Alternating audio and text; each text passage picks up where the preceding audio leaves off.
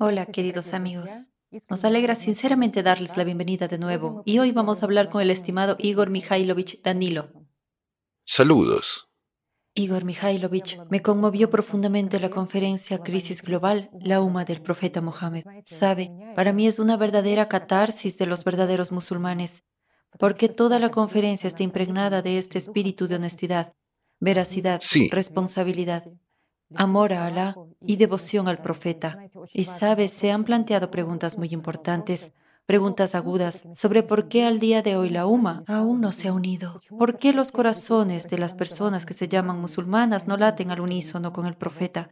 ¿Y por qué los musulmanes no han continuado la labor que el profeta comenzó? Después de todo, si hubieran continuado lo que el profeta empezó, si hubieran desarrollado aquellos fundamentos que él sentó, todos habríamos estado viviendo desde hace tiempo en un mundo hermoso, en una sociedad diferente, la sociedad creativa, en un mundo donde reina el amor y la fraternidad, donde la gente se preocupe por los demás, donde la ciencia sirva para el bien de todos, donde la gente desarrolle sus talentos, pero por desgracia hoy vivimos en un mundo diferente. Sabe, por un lado uno entiende que aún hay una oportunidad, Mientras que por otro lado, escuchando incluso a los musulmanes que hablaron en la conferencia, uno entiende que están mirando este panorama con profundo realismo, desde dentro. Ven lo que está sucediendo en el mundo, ven ese estado de desunión que existe en la UMA e incluso a ellos mismos. Les cuesta creer que los musulmanes puedan unirse y convertirse en una UMA unida. Yo no puedo sino alegrarme de que hayan elegido para sí esta firme posición ser fieles al profeta. Aquellos musulmanes que están construyendo la sociedad creativa han declarado en la conferencia que continuarán la obra del profeta, que continuarán construyendo la sociedad creativa, que harán lo mejor para despertar a la gente y asegurar que la constitución del profeta Mohammed se implemente en todo el mundo. Igor Mikhailovich, es muy importante escuchar también su opinión sobre si los musulmanes de todo el mundo serán capaces de unirse y convertirse en una UMA unida, la UMA del profeta. ¿Serán capaces de salvar y cambiar este mundo? Después de todo, el profeta tenía tantas esperanzas puestas en los últimos. Yo lo estoy mirando de forma un poco diferente. Déjenme explicarles, amigos. El hecho es que Dios es uno. Él es realmente uno. Y no importa si son cristianos o musulmanes. Estamos dividiendo de nuevo. ¿Lo ves? De nuevo. Al único Dios y al profeta que vino a toda la humanidad, como que se lo damos todo a los musulmanes. Es como si somos cristianos. Nos quedamos con Jesucristo. ¿Y quién es Jesucristo? Una simple pregunta. El mensajero de Dios, sí. El mensajero de Dios. Hay quien lo considera hijo de Dios, hay quien lo considera profeta. Créanme, amigos, eso no importa y no juega ningún papel. Lo más importante es que Él es un verdadero mensajero de Dios y lo que Él trajo aquí vino de Dios mismo. Lo mismo sobre el último profeta. Y Él es, de hecho, el último profeta y la mejor de las personas, el profeta Mohammed. Él es el mensajero de Dios. Dios es uno. Lo mismo sobre otras religiones. Todas ellas que fueron construidas sobre el conocimiento traído aquí de Dios mismo por los profetas, todas ellas provenían de un solo Dios. Y el conocimiento era absolutamente idéntico, sí, dependiendo un poco de, digamos, el lugar donde vivía el propio profeta, sus costumbres y tradiciones. La misma información era presentada con acentos específicos. Sin embargo, la esencia del conocimiento es la misma. Jesucristo también habló de cómo debería ser el mundo, ¿verdad? Y si la gente hubiera escuchado a Jesucristo, la sociedad creativa habría sido incluso antes. Si hubieran escuchado al profeta Mohammed, habrían construido la sociedad creativa hace mucho tiempo. Pero todos nosotros, de hecho, todos nosotros, amigos, tenemos este nazismo y esta división tan arraigados en nuestro interior. Dividimos a la gente por el idioma, dividimos por el color de la piel, dividimos por la religión y así sucesivamente. ¿Quién se beneficia de ello, excepto Shaitan? ¿La gente? No, no se beneficia. Los pocos que tal vez logran algo en términos del formato consumista en este mundo, llegan temporalmente a la cima del poder. Pero esto dura muy poco tiempo. Es extremadamente desventajoso para ellos también. Créanme, junto con el poder y el dinero, obtienen muchos problemas. Se pierden a sí mismos y su forma de vida tranquila. Y es realmente así. Bueno, para disfrutar del poder un poco, que de todas formas es limitado. No hay nadie que tenga poder inconmensurable aquí, ni siquiera Shaitán lo tiene. Eso es verdad, realmente. ¿Lo ves? Y todas estas divisiones y atribuciones, ¿serán capaces de unirse los musulmanes? ¿Por qué hablamos solo de los musulmanes? Y nosotros, como toda la humanidad, ¿seremos capaces realmente de unirnos y construir la sociedad creativa? Después de todo, cualquier persona normal entiende ahora que la amenaza del clima es más aguda que nunca. Y en realidad, el hecho de que, perdón, se produzcan dos grandes terremotos en un lapso de tres meses, bueno, gracias a Dios, el segundo, que no fue hace tanto tiempo, no causó muchos daños. Pero imagínate que este potente terremoto se hubiera producido en una zona densamente poblada. ¿Qué hubiera pasado? La historia se habría repetido, sí. Lo mismo que pasó en Turquía y en Siria. Es realmente así. Entonces, ¿qué significa esto? Que el tiempo se reduce, el cerbero crece, y nosotros como humanidad tenemos problemas mucho mayores que nuestras ambiciones que nuestro nazismo o fascismo. Y en realidad todos estamos infectados de nazismo y fascismo. ¿Por qué? Porque nuestras tradiciones son nuestras, nuestra nación es nuestra. Escuchen a cualquiera, cualquier nación, no importa cuál tomemos. Todo se originó de ellos. Y ellos gobiernan todo. ¿Ves? Lo diré así. Cuando una persona no tiene en realidad nada de lo que enorgullecerse, cuando no hay nada que merezca respeto, empieza a enorgullecerse de lo que sea. Algunos dirán, bueno, ¿cómo es eso? Son nuestros logros. Toda la humanidad desciende de nosotros. Somos los que, no sé, excavamos el océano. ¿No? A algunos se les acusa de haber excavado el mar, mientras que otros excavaron el océano. Y son como... Todo se originó a partir de ellos. Es como estar orgullosos de algunos parientes que vivieron Dios sabe cuándo. Desciendo de tal familia, tuve tales parientes. Bueno, ¿y qué tiene que ver eso?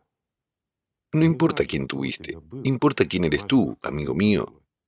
¿Quién serás tú? Y si tus nietos estarán orgullosos de ti. Y ahora me planteo la pregunta con más agudeza, y realmente es así. ¿Existirán tus nietos si aún eres joven? ¿Si aún no los tienes? Una simple pregunta. ¿Por qué? Porque el cerbero ya está aquí. Si antes decíamos que el cerbero está en la puerta, Perdón, en los últimos meses el cerbero no solo está en nuestro patio trasero, no solo es eso, sino que ya ha entrado en nuestras casas. Y es realmente cierto. Y ya ha, perdón, crecido tanto que, para la gente inteligente, dos fuertes terremotos en tres meses es mucho más grave de lo que parece. Estos terremotos solían ocurrir a intervalos enormes. Significa que el tiempo se acorta y los problemas aumentan. Solo hemos tomado esto en relación con los terremotos. Pero ¿cuántas otras cosas están ocurriendo mientras tanto? ¿Cuántos problemas han ocurrido realmente en estos tres meses? Hay que ser completamente ciego e irresponsable para no ver lo que está pasando. No quiero acusar a nadie. Los que se supone que son responsables de esto no tienen solución. No nos oyen. Simplemente no nos oyen físicamente. ¿Por qué? No les informan sobre nosotros. Y si lo hacen, solo es de forma negativa, porque es una regla para ellos. ¿Lo ves? Y nadie se lo toma en serio todavía. Lo harán, como lo dijimos, nos escucharán.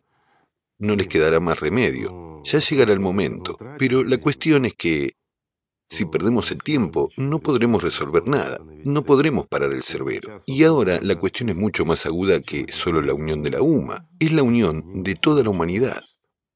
Bueno, ya que hay una pregunta, responderé también con respecto a la UMA. ¿Creo que la UMA es capaz de unirse? Amigos míos, sí, lo creo absolutamente, y estoy seguro de que todos ellos serán capaces de unirse, pero solo en la sociedad creativa. ¿Por qué el profeta, la mejor de las personas, el profeta Mohammed, por qué construyó como un ejemplo? La constitución de Medina. Efectivamente. Ese prototipo de la sociedad creativa, y era un ejemplo para todos de cómo debíamos vivir pero no lo apoyamos. ¿Y qué tiene que ver esto con, perdón, los musulmanes? Es una pregunta sencilla. Al fin y al cabo, allí vivían todos. Había muchas nacionalidades allí. Sí, claro. Y judíos también. Y muchos otros. Eran personas que profesaban diferentes religiones, pero vivían como debe vivir la gente en la sociedad creativa, ¿verdad? Sí, correcto. Después de todo, fue un claro ejemplo para todos de que es posible vivir así. Pero algunos pensaron que no era bueno, ¿sí? Porque hay que gobernar, dominar y demás. ¿Y cómo podemos existir sin nazismo? ¿Cómo vamos a enfrentar a la gente para manipularla luego? Bueno, perdón, esto es un formato consumista, es verdad. Miren lo que pasa a nuestro alrededor. No quiero ni comentarlo. Me refiero a la política, geopolítica, finanzas, simples relaciones entre las personas. No quiero ni hablar de ello. Todo el mundo lo ve todo y todo el mundo lo entiende todo. ¿Acaso resuena esto con la vida humana normal, digamos? Pues no, no resuena en absoluto. Todo esto contradice incluso el sentido común. Lo que ahora se nos impone y se dice que esto es normal y está bien, con respecto a la alimentación y muchas otras cosas.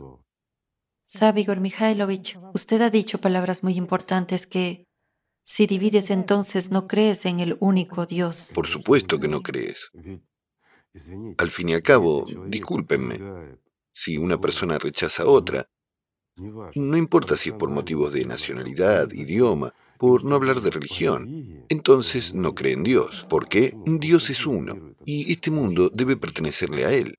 ¿Cómo es eso? Que los cristianos rechazan a los musulmanes o los musulmanes a los cristianos. ¿Sí? Bueno, no rechazan completamente, pero dicen, ese es su Dios. ¿Qué significa su Dios y nuestro Dios?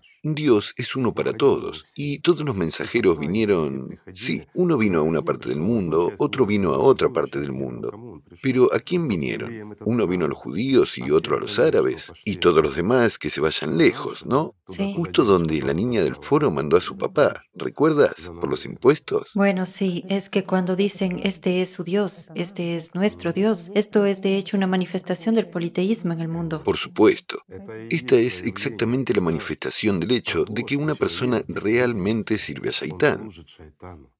No cree en Dios, no cree en su profeta, no cree en nada en absoluto. La única cosa en la que cree es adáptate o muere en este mundo.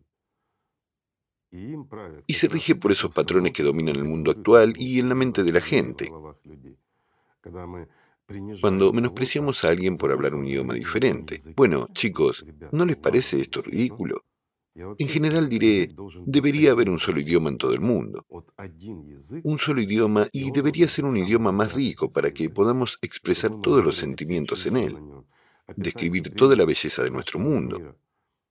Un idioma bueno, rico, colorido, profundo. Y debería ser común para todo el mundo. Pero eso no significa que debamos olvidar nuestros idiomas. No. Debemos comunicarnos en nuestro propio idioma y recordarlo. Pero toda la documentación, digamos, los canales centrales y de noticias y todo lo demás debería estar en un solo idioma, en todo el mundo. Debería haber un idioma que nos une a todos, pero no debemos olvidar nuestros idiomas nacionales. Es nuestra historia. Nuestros abuelos y bisabuelos hablaban nuestro idioma. ¿Cómo podemos olvidarlo? Al igual que, perdón, la cultura, las tradiciones, ¿sí? Nuestras costumbres no se pueden eliminar. Son una parte, una parte integral de nuestra vida. Si las eliminamos de nuestra vida, perderemos mucho. Es por supuesto, existían en muchos pueblos antes de esas religiones. Por supuesto. También fueron introducidos en la cultura. Bueno, de nuevo, consideremos por qué el Islam se dividió rápidamente. Sí, no estamos tomando a Umar con su deseo de poder. Lo diré con cuidado, pero de nuevo, había varias culturas, varias tradiciones, y esto también contribuyó a la división de la gente. Pero yo diría que un pequeño fenómeno jugó un papel allí, ¿sí? Es decir, varios pueblos que estaban unidos en una religión,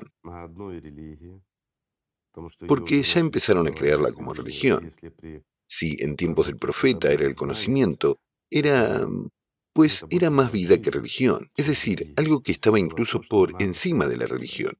Entonces después se convirtió instantáneamente en una religión, es decir, en una organización controlada y similares. Y, naturalmente, como empezó una contradicción contra el profeta mismo, bueno, La gente no era tonta, lo veía todo, así que comprendió que había que adaptarse. Entonces cada uno eligió sus propias tradiciones, empezó a establecerlas. Lo que está en su tradición es inaceptable para nosotros y lo que está en nuestra tradición es inaceptable para ustedes. ¿Por qué? Tenemos tradiciones diferentes, costumbres diferentes. Nuestros bisabuelos vivían así, así comenzó la división. Pero ¿puede esto ser un obstáculo y una separación de nosotros como personas que luchan por una vida mejor, como personas que aman a Dios? ¿Pueden nuestras tradiciones obstaculizar nuestro amor a Dios? No se le puede imponer a una persona cómo debe caminar y qué idioma debe hablar. No se puede, definitivamente. Pero debería haber algo que nos una. De nuevo, lo primero que debería unirnos es el respeto mutuo, ¿verdad? Sí, claro. El profeta mismo lo enseñó. Tenía respeto y una actitud muy buena incluso hacia sus enemigos. Perdonaba a la gente, no iniciaba guerras. Sí, se defendía, eso tuvo lugar. Pero después de él... No hubo guerras invasivas, sí. Umar comenzó muchas guerras, de nuevo. ¿Por qué? Porque el poder cayó en sus manos. Y de nuevo, miremos, como hoy estamos hablando sobre el Islam, de nuevo, cosas elementales, sencillas. Lo que el profeta abolió fue luego restaurado por Umar. El profeta Mohammed abolió el Tarawih. Sí. ¿Por qué? Ya en su época, la gente empezó a prestar mucha atención a las acciones externas. Sin embargo, el camino hacia Dios, hacia Alá, es a través del corazón. Tus acciones externas no son importantes. Sí, deberían ser culturales y normales. Deben ser, digamos, como para no ofender a otras personas para no obstaculizar a otras personas en primer lugar, mientras que todo lo demás, estas representaciones teatrales, no tienen ningún significado en el camino espiritual. Y abolió muchas cosas. Sí, sí. ¿Por qué? Porque la gente empezó, digamos, a prestar mucha atención a la acción exterior y a alejarse del trabajo interior.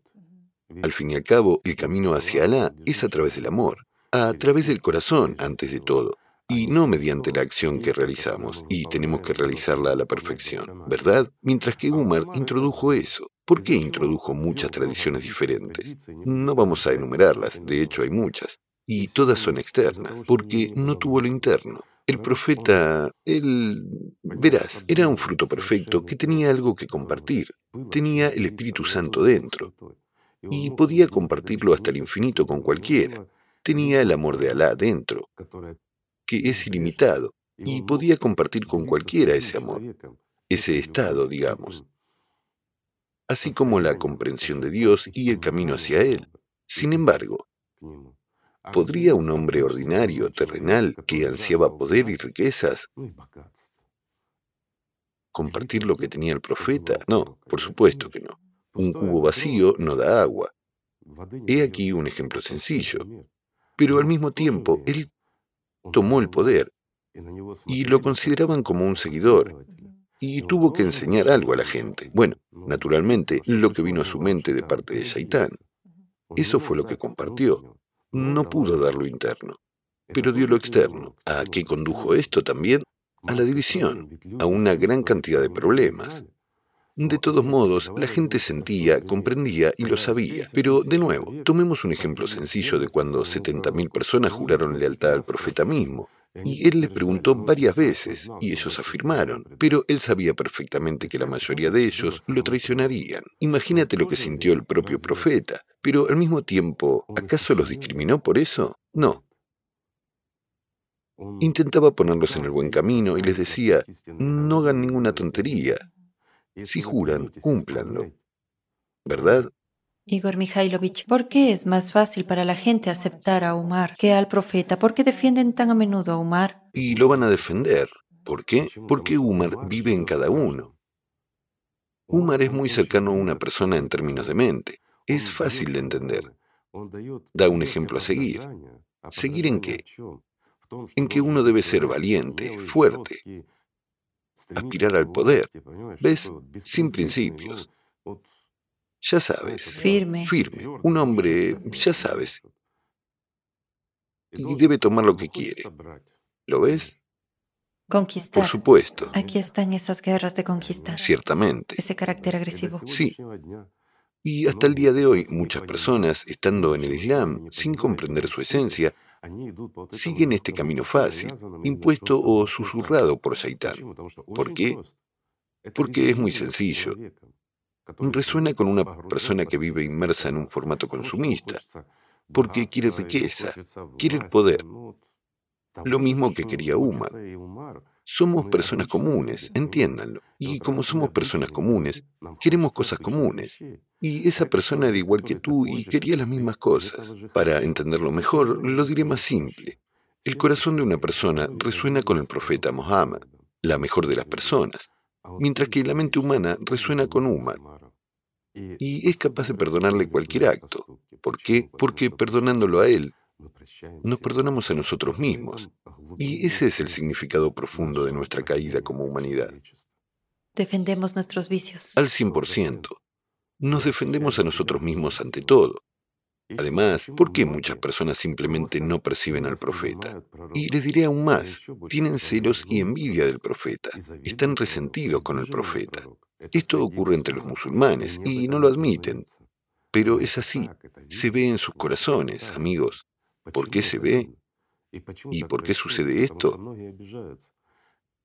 Porque muchos están resentidos y celosos y piensan que es injusto el hecho de que Alá envió a Jibrail al profeta Mohammed, pero no lo envió a ellos.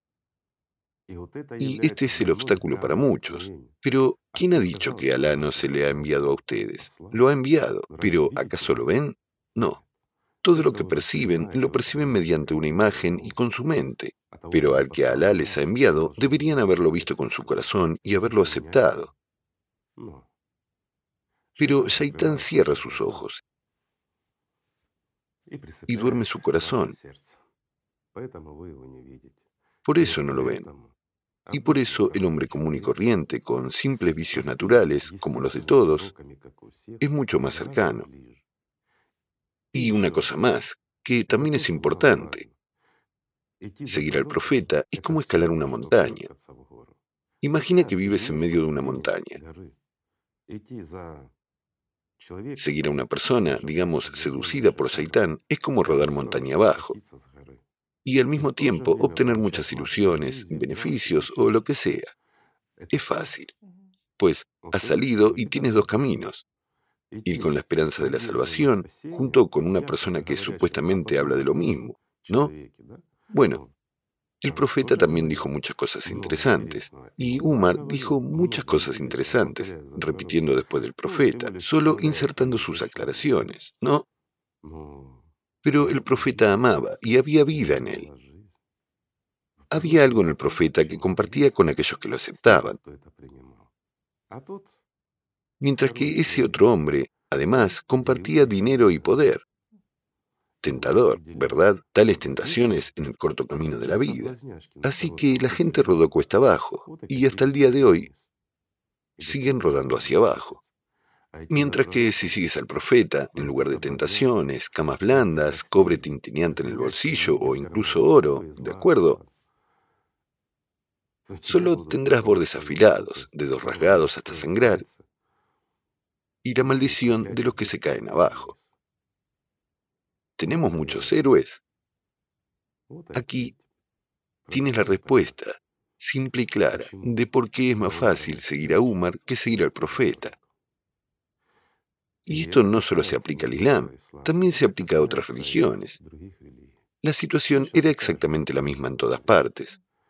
Todo era idéntico. Por eso el mundo es así. Pero todo llega a su fin, y este fabuloso formato consumista también está llegando a su fin. ¿Cómo será? Depende de nosotros, de las personas. Lo que elijamos. Así será. Si tenemos el coraje de afrontar la verdad con el corazón abierto y cambiarlo todo para mejor, entonces habrá un mundo hermoso y feliz, ese mundo en el que toda la UMA se unirá. Y realmente es así. ¿Saben por qué, amigos? Porque no habrá poder, no habrá dinero. Y todas las personas que son como Umar simplemente se apartarán. no tendrán nada que hacer allí, y en la UMA quedarán aquellos que realmente amen a Alá y sean fieles al profeta. Solo quedarán aquellos que nunca irán en contra del profeta en su vida. ¿Por qué? Ir en contra del profeta significa ir en contra de Alá, lo que significa seguir a Shaitán. Y esto se aplica no solo al Islam, también se aplica al cristianismo y a otras religiones. Esta es la única opción cuando todos seamos capaces de unirnos en una civilización unida y donde no habrá maldad. Simplemente no existirá, porque la erradicaremos, porque somos personas y queremos vivir en un futuro feliz y hermoso. Y podemos construirlo ahora. O la segunda opción, y es absolutamente justa, y esta segunda opción también nos la predijo el más grande de las personas, el profeta Mohammed. Él dijo, será de esta o de aquella manera. Y miren qué misericordioso es Dios y cuánto nos ama después de todo, y cuánto creía el profeta en nosotros, incluso entendiendo lo que le iba a pasar al Islam y a él, incluso sabiendo lo que le iba a pasar a su amada hija Fátima, a su nieto nonato, y se lo decía a ella y sabía que Umar la mataría. Sin embargo, el profeta siguió siendo el profeta y ponía esperanzas en los últimos, confiaba en la gente, en los que viven ahora. Significa que hay una oportunidad. Si el profeta no se decepcionó con nosotros, ¿por qué nosotros deberíamos decepcionarnos y rendirnos ante algún cerbero? Por otro lado, si no hay suficiente amor de Dios en nosotros, si no hay suficiente humanidad en nosotros, entonces lo que ocurrirá, y el profeta Mohammed también habló de esto, es justo. La lección es nuestra. Por lo tanto, amigos, tenemos que sembrar tanto amor en este mundo como sea posible. Y todo irá bien, y no rendirse. Y si tienes un brote en tus manos, Incluso si el mundo se está derrumbando y te queda el último instante, plántalo y todo saldrá bien. Y diré esto, incluso si el mundo se derrumba, pero puedes sonreír a alguien y compartir tu amor, compártelo y todo irá bien. Así que, amigos, simplemente amémonos los unos a los otros. Gracias. Muchísimas gracias. Gracias a ustedes, amigos. Que la paz sea con ustedes.